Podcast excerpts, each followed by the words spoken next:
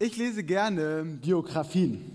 Also wenn ich ganz ehrlich bin, habe ich ein bisschen nachgelassen. Aber ich kann mich noch gut erinnern, wie ich Biografien gelesen habe, also Lebensgeschichten von Menschen und die mich inspiriert, mich geprägt und mich herausgefordert haben. Ich habe zum Beispiel schon relativ früh als Teenager eine Biografie von Bruder Andrew gelesen. Er war ja ein Mann, der als ähm, junger Mann angefangen hat, Bibel in den Ostblock zu schmuggeln und dort Menschen das Evangelium zu verkünden. Und er wurde dann zu einem Gründer einer Missionsgesellschaft Open Doors, vielleicht kennen einige von euch die. Und das, obwohl er noch davor als junger Mann, als Soldat eigentlich gar nicht mehr leben wollte. Aber dann kam Gott in sein Leben und hat sein Leben auf den Kopf gestellt. Und er konnte das Leben von vielen anderen berühren und bewegen. Oder die Biografie von Georg Müller einem, einem Mann aus England, der eigentlich fast keine finanziellen Mittel hatte und der trotzdem ein riesiges Waisenhaus gegründet hat und geleitet hat. Und das ganze Geld kam nur durch sein Vertrauen auf Gott. Immer wieder kamen Leute und haben ihn unterstützt. Und er hat so vielen Kindern in England ein Zuhause gegeben. Oder die Biografie von Bruce Olson, einem, einem Indianermissionar, der ganz allein in ein entlegenste Gegenden des Urwalds gegangen ist, um Menschen die das Evangelium zu verkünden, die noch niemals zuvor einen Menschen mit seiner Hautfarbe, geschweige denn irgendwas aus der heutigen modernen Welt gesehen hatten. Indianerstämme, die bekannt dafür waren, wer einmal hingeht, kommt nie zurück. Aber er ging hin und ganze Indianerstämme lernten Jesus kennen und bekamen neue Hoffnung, neue Zuversicht in ihr Leben. Oder die Biografie von Charles Spurgeon, einem Prediger, man nennt ihn auch den Fürsten der Prediger, der schon als junger Mann angefangen hat zu predigen und so viele Tausende von Menschen ja, ihn gehört haben. Ja, ich habe gestern gepredigt auf der Hochzeit von Edem und Sarah und ich predige heute und denke mir schon, zwei Predigen in zwei Tagen ist viel. Von Spurgeon sagt man, er hat durchschnittlich 13 Mal die Woche gepredigt. Okay, dann denke ich mir, oh, okay, das ist nichts für mich. Aber er konnte das tun. Und da, dann lese ich in der Bibel ja, von Männern des Glaubens wie Mose, wie Nehemia, wie Paulus oder auch Stephanus. Und ich denke mir, werde ich jemals, werde ich jemals diese geistliche Stärke, diese, diese Kraft entfalten, die diese Frauen und Männer haben? Werde ich jemals so innerlich, geistlich stark sein, groß sein, um so viel bewegen zu können? Ich weiß nicht, wie es, dir geht, ja. Ich persönlich habe gemerkt, ich hatte in meinem Leben Zeiten, wo ich wirklich so einen richtigen Hunger hatte. So einen Hunger hatte, ich will mehr, ich will wachsen, ich will durch die Decke schießen in meinem Glauben an Jesus. Und ich habe auch Zeiten, wo ich mich irgendwie so ein bisschen mit dem Status quo abgefunden habe. Und ich frage mich, wie es dir gerade geht. Bist du eher so an dem Punkt, dass du dir denkst, ja, geht schon, so wie mein Leben mit Jesus jetzt ist, so kann es weitergehen? Oder ist da in dir ein Hunger nach mehr von Gott in deinem Leben? Nach mehr von seiner Liebe, mehr von seiner Gnade, mehr von seinem Frieden, aber auch mehr von seiner Kraft mehr von seinem Wirken. Jeder kann diese Frage nur für sich selber beantworten. Ich glaube, Gott möchte uns seinen Frieden schenken. Und ich glaube trotzdem, dass Gott in jeden von uns eine Sehnsucht nach mehr von ihm hineinlegen möchte. Jesus hat dich geschaffen. Jesus hat mich geschaffen. Er hat uns geschaffen nach seinem Bild. Er hat etwas von seinem göttlichen Wesen in dich und in mich hineingelegt. Wir haben den Auftrag, ihn wiederzuspiegeln. Und dann hat er Jesus gesandt. Und Jesus sagt in Johannes 20, Vers 21, wie der Vater mich gesandt hat, so sende ich euch. Wie war denn Jesus gesandt? Jesu Auftrag, Jesu Berufung war nicht, einmal in der Woche den Platz in der Synagoge warm zu halten. Seine Berufung war es, der Welt Gottes Liebe zu zeigen. Seine Berufung war es, in engster Gemeinschaft mit dem Vater als sein Kind zu leben. Ja? Jesus sagt, ich tue nur das, was ich den Vater tun sehe. Er hat eine ganz enge Gemeinschaft zu Gott gehabt. Er hat die Liebe Gottes weitergegeben und er hat Tausende, Millionen und Milliarden Menschen berührt mit dem, was er getan hat. Und Jesu Berufung ist das Vorbild für deine Berufung, für meine Berufung. Wie der Vater mich gesandt hat, so sende ich euch.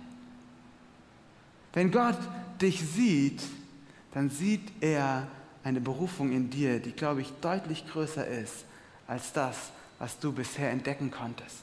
Deutlich größer ist als vielleicht sogar das, was du dir in deinen kühnsten Träumen vorstellen kannst. Und ich möchte dich heute herausfordern.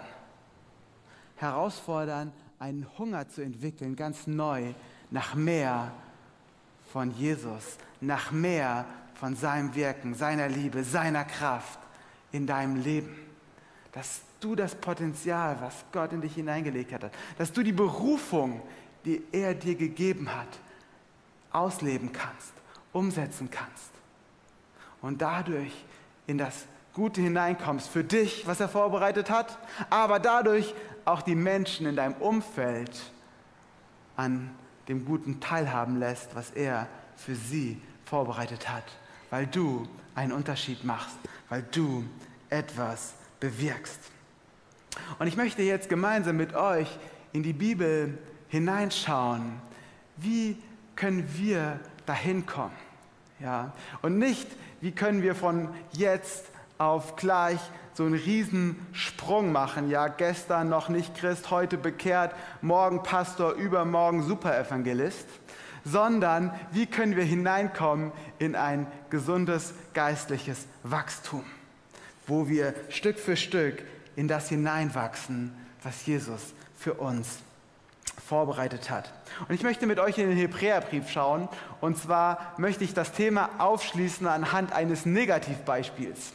Ja, also der Hebräerbrief sagt hier eigentlich, wie man es nicht machen soll.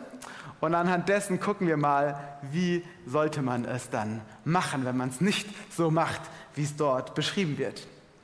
Der Autor des Hebräerbriefs, wir wissen bis heute nicht, wer den Brief geschrieben hat, aber wir wissen, dass da Gottes Wort enthalten ist für uns. Und er schreibt gerade im Kapitel 5 über Jesus und über seine Aufgabe als Hohepriester.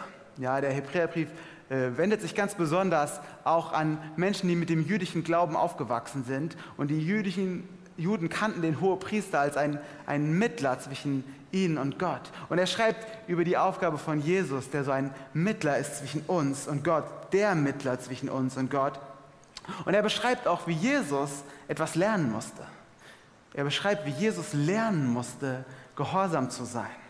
Und durch dieses Lernen erst zu unserem Retter werden konnte, der uns neues Leben schenkt, der uns Freiheit schenkt, wie Corinna letzte Woche gepredigt hat.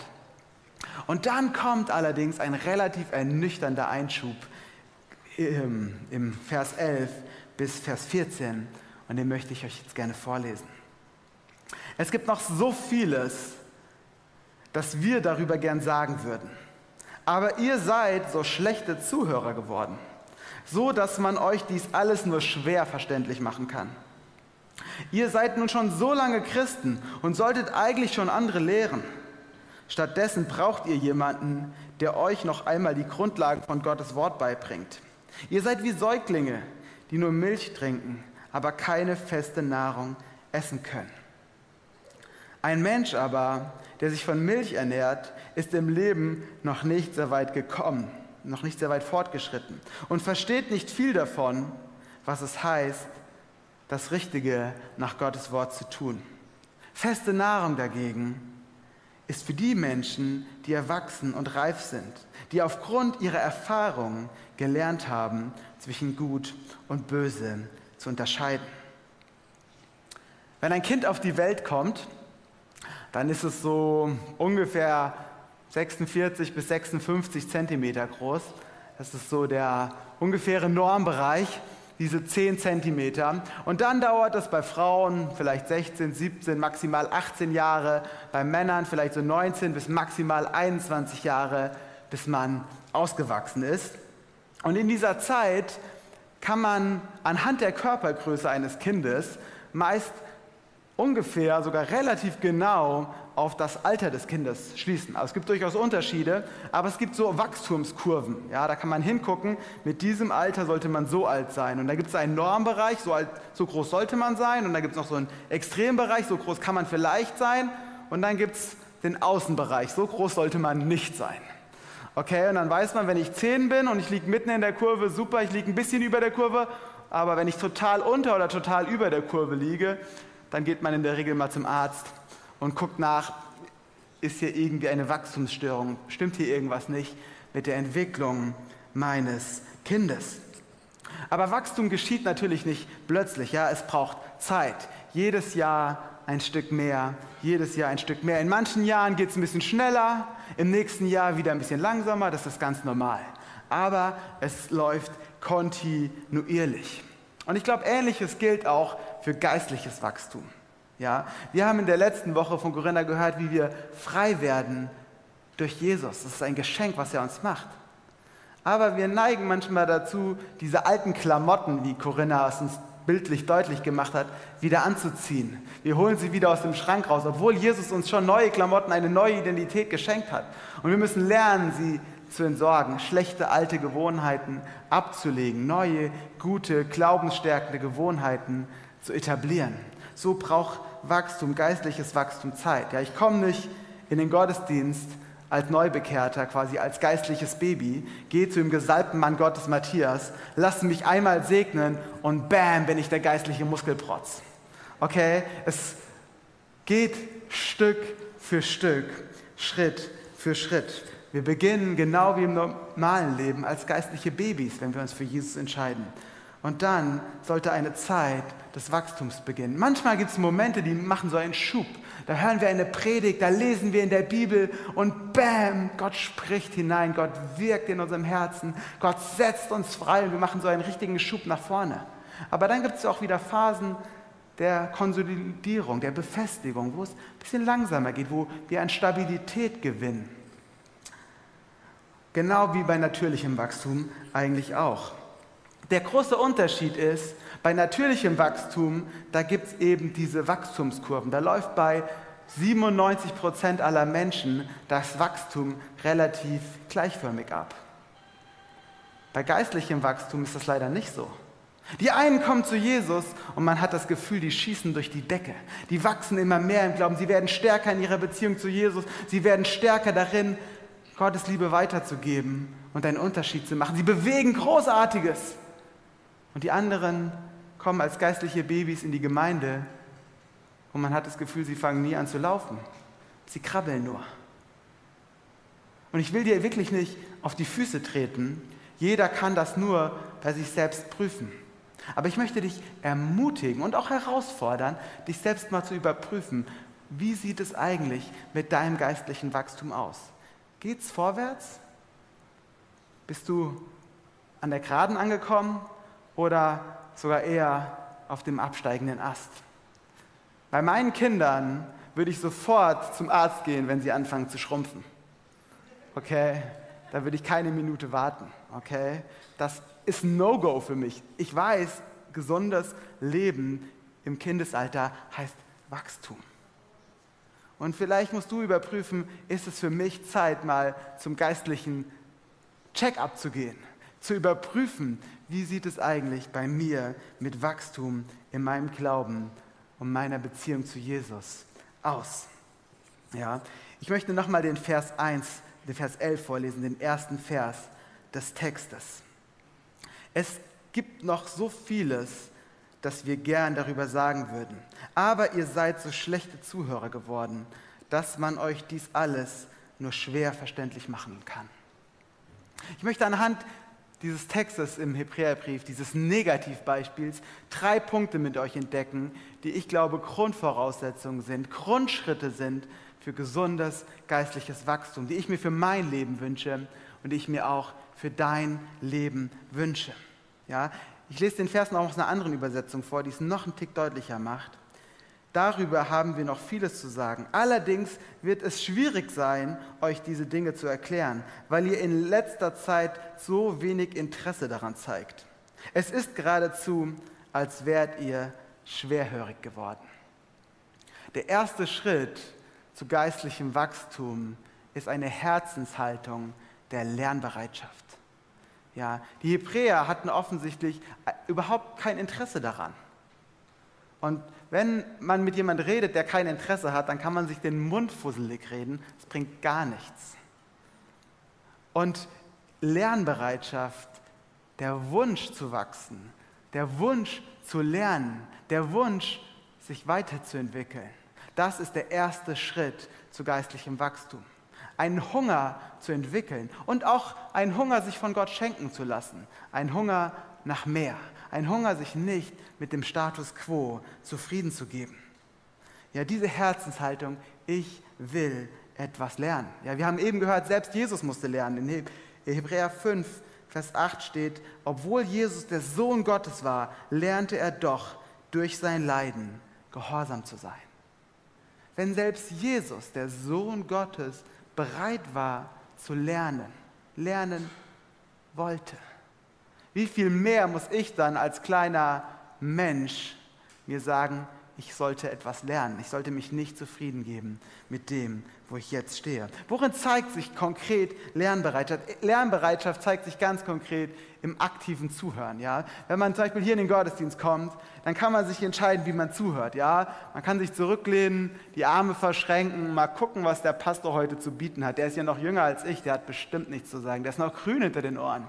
Okay, so könnte man zum Beispiel hier sitzen und ich kann es euch nicht verübeln, wenn ihr älter seid als ich oder länger im Glauben als ich. Aber ich glaube, es ist nicht gut für euch weil mit dieser Haltung geschieht kein Lernen, geschieht kein Wachstum. Der erste Schritt ist es, ich höre aktiv gut zu. Vielleicht mache ich mir Notizen, also mir hilft das. Ja? Wenn jemand lange redet, dann neige ich dazu, irgendwann abzuschweifen. Ja, in der Kinderkirche ist es cool, da sehe ich sofort, wenn die Kinder abschweifen, weil wenn Kinder abschweifen, heißt das, sie bewegen sich. Wenn Erwachsene abschweifen, bewegt sich gar nichts. Höchstens die Augen gehen zu. Okay? Und da muss man sich überlegen, wenn man dieses Problem hat, das ist ganz natürlich und ganz menschlich, ähm, ja, was, was kann ich tun, um aktiv zuzuhören? Ich war mal eine Zeit lang auf einem Missionseinsatz in Kamerun und uns wurde gesagt, ey, in Kamerun, da sind die Gottesdienste vier Stunden lang und die Leute hören stundenlang zu. Das mochte teilweise richtig sein, aber in Kamerun, in der Gemeinde, wo ich war, da gab es einen Dienst, den Dienst des Aufweckers. Der hatte so einen kleinen Stock und immer wenn er hinkam und gesehen hat, Leute schlafen, zack, dann gab es einen kleinen Aufwecker. Back, bitte wieder zuhören. Okay? Und so möchte ich dich ermutigen, aktiv zuzuhören, zu überlegen, wenn du in die Kirche kommst, was kann ich mitnehmen? Und die Erwartung zu haben, dass du auch etwas lernst die Erwartung zu haben, vielleicht auch im Vorfeld dafür zu beten. Gott, bitte, wenn ich jetzt zum Gottesdienst gehe, wenn ich jetzt in die Kleingruppe gehe, dann sprich du zu mir. Ich erwarte, dass du in mein Leben sprichst. Ich erwarte, dass du mir hilfst zu wachsen. Ja, und abgesehen vom Gottesdienst, geistliches Wachstum, eine Haltung der Lernbereitschaft heißt, sich selbst auch zu reflektieren und bereit zu sein, Ermahnung und Kritik konstruktive Kritik anzunehmen. Konstruktive Kritik ist kostenlose Beratung. Ein Narr, wer sie nicht annimmt und überlegt, wie ich daraus lernen kann. Und du kannst sogar noch einen Schritt weiter gehen, als nur Rat oder Ermahnung und Kritik anzunehmen. Du kannst sie dir sogar suchen. Du kannst zu Menschen hingehen, die weiter sind im Glauben und sagen, ey, ich möchte von dir lernen. Was kannst du mir beibringen? Du kannst dir eine Kleingruppe suchen, wo ein Kleingruppenleiter im Glauben schon Schritte gegangen ist, die du vielleicht noch nicht gegangen bist und dann dich von ihm begleiten lassen, von ihm unterstützen lassen, im Glauben zu wachsen. Der erste Schritt zu geistlichem Wachstum ist Lernbereitschaft. Suche dir Rat, höre gut zu und dann geh auch den nächsten Schritt. Überlege, wie du das umsetzen kannst und dann tu es auch.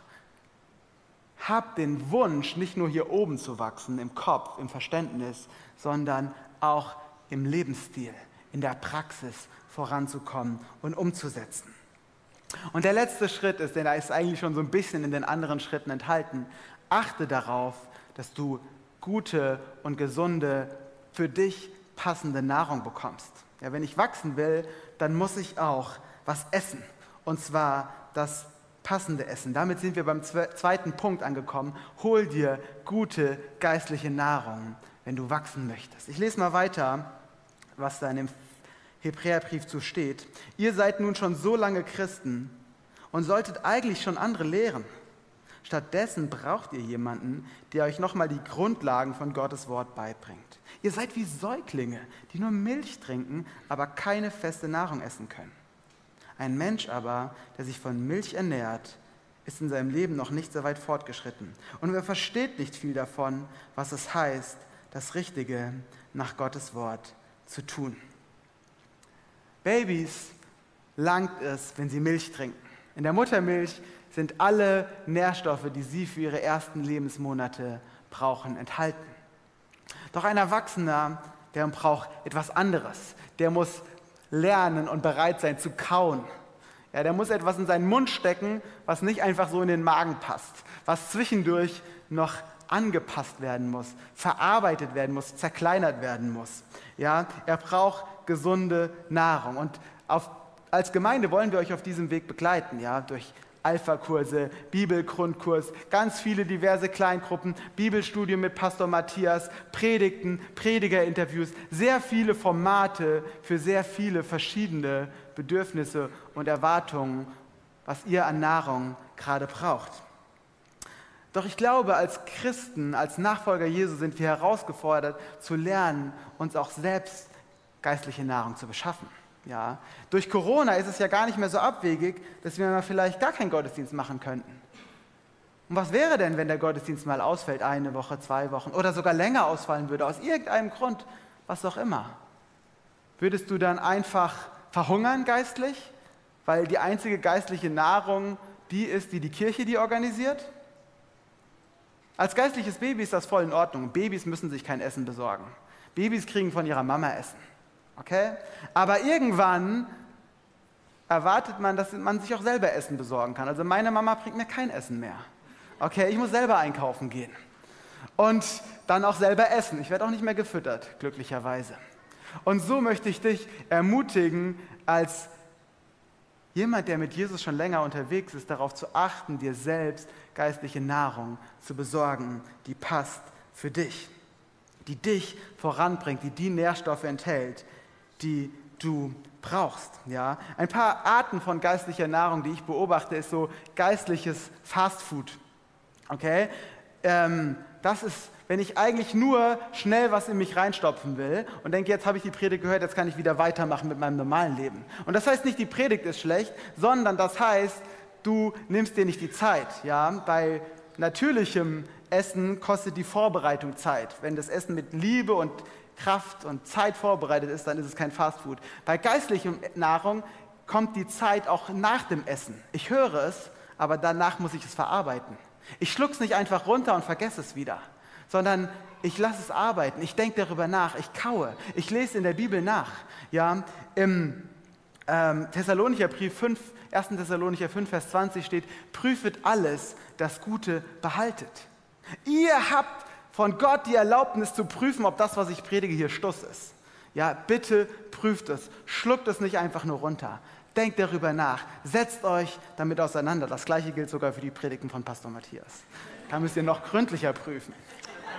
Okay, ähm, in der Apostelgeschichte werden die Menschen aus einer Stadt besonders gelobt. Das sind die Menschen aus Beröa. Und diese Beröaner, die haben irgendwann der Bibelschule unseres Bundes, unserer Kirche, den Namen gegeben. Da steht über sie, sie forschten täglich in den Schriften, um zu prüfen, ob es sich denn auch so verhielte. Also da kam der Paulus hin und der hat gepredigt und die haben nicht einfach nur gesagt, yes, Paulus, yeah, yeah, yeah, yeah, yeah, alles zack und vergessen.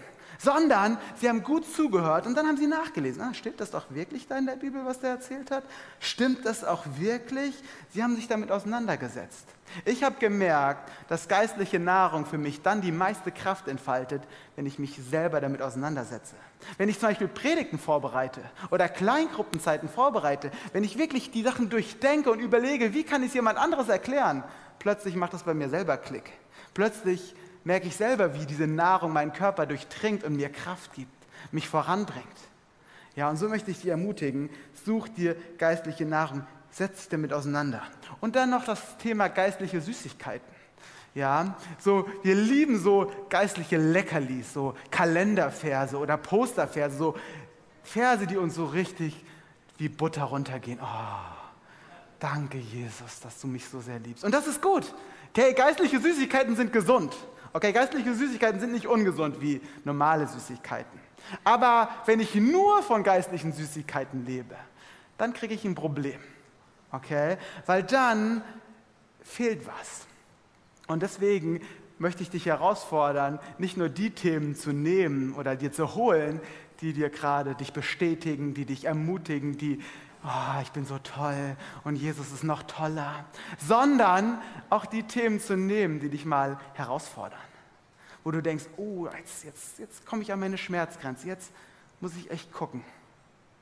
Jetzt ist es nicht mehr nur einfach. Aber ich glaube, dass uns auch solche Nahrung, die wir ein bisschen stärker kauen müssen, wo wir ein bisschen härter dran arbeiten müssen, um sie uns aufzunehmen, uns sehr gut tut und hilft, geistlich stark zu werden. Und jetzt möchte ich auch schon zum letzten Schritt kommen für geistliches Wachstum. Denn es braucht noch eine weitere Sache, außer eine Lernbereitschaft und gute Nahrung für geistliches Wachstum. Ich lese mal Vers 14 vor.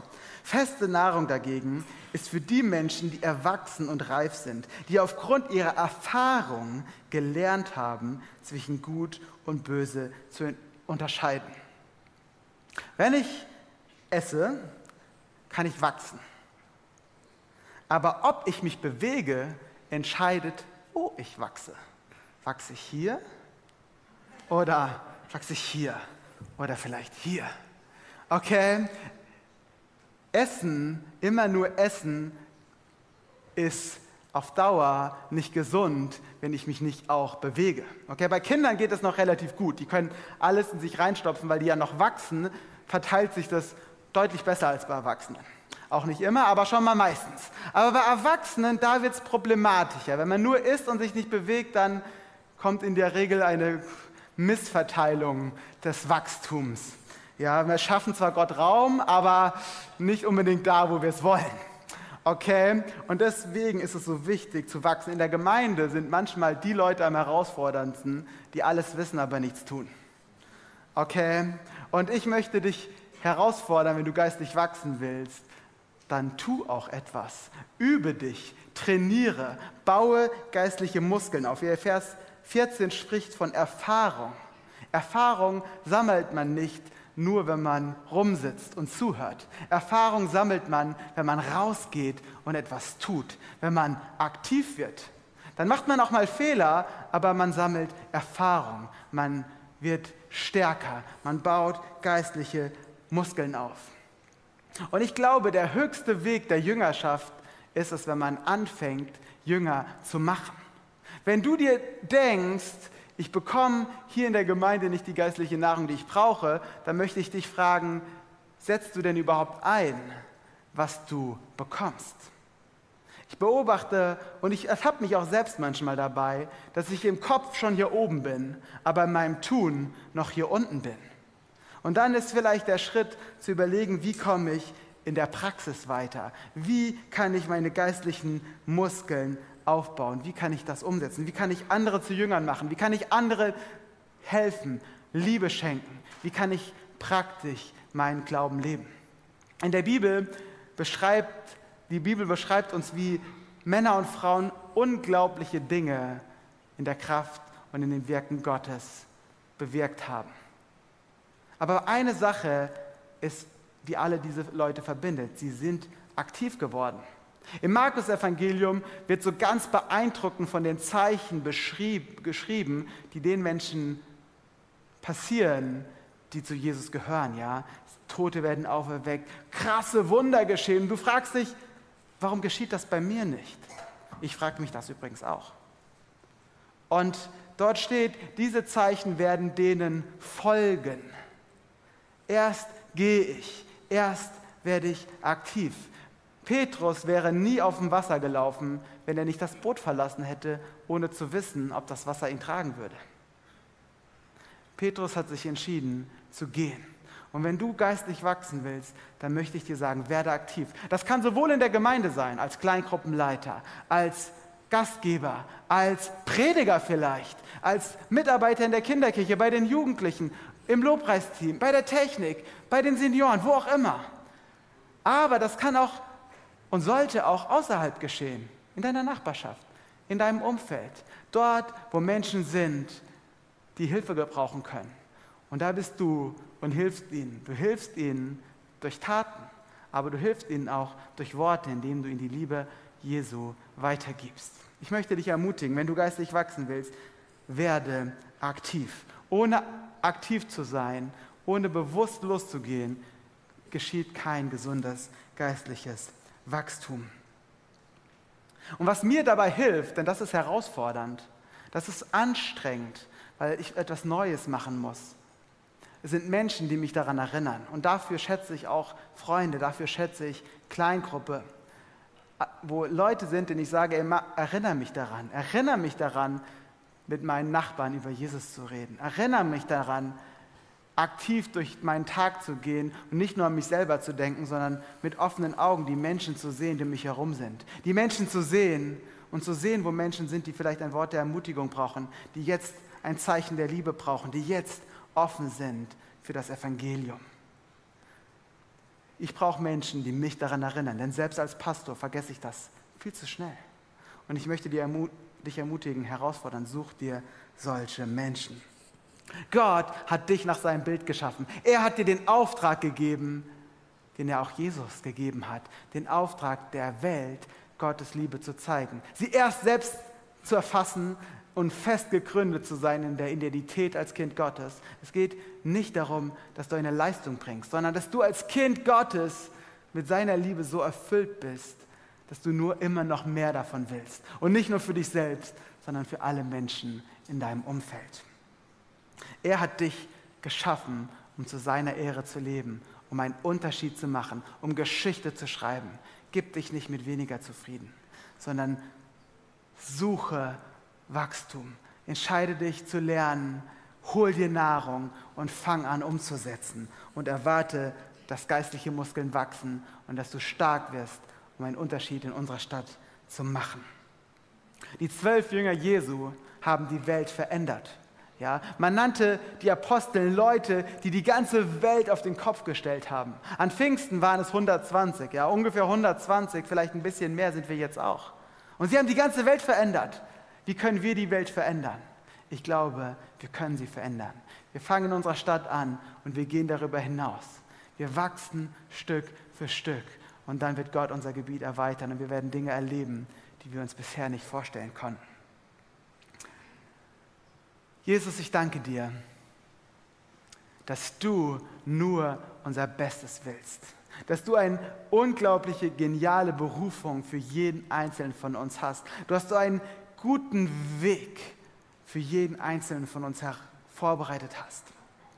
Und ich bitte dich, Herr, dass du den Wunsch in unserem Herzen stärkst, die Sehnsucht in unserem Herzen stärkst, dass wir uns nicht nur mit dem zufrieden geben, wo wir jetzt stehen, sondern wir das Potenzial entfalten was du in uns siehst, Herr. Du siehst so viel mehr in jedem Einzelnen von uns. Und ich bitte dich, Herr, wenn wir jetzt hier sitzen, Herr, dass du uns einen Blick davon schenkst, jedem Einzelnen. Komm mit deinem Heiligen Geist, Herr, und schenk uns einen kleinen Blick, einen kleinen Einblick in das, wie du uns siehst, in das, was du durch uns tun kannst, in das, was du durch uns tun willst, Herr. Dass wir nicht länger so klein denken und nur unser Kleines sehen, uns unfähig und kraftlos fühlen, sondern dass wir sehen, was du an großen Dingen vorbereitet hast und dass wir Stück für Stück dort hineinwachsen. Darum möchte ich dich bitten, Herr, für mich, für jeden Einzelnen hier, für unsere ganze Gemeinde, Herr, auf dass dein Wille geschehe. Amen.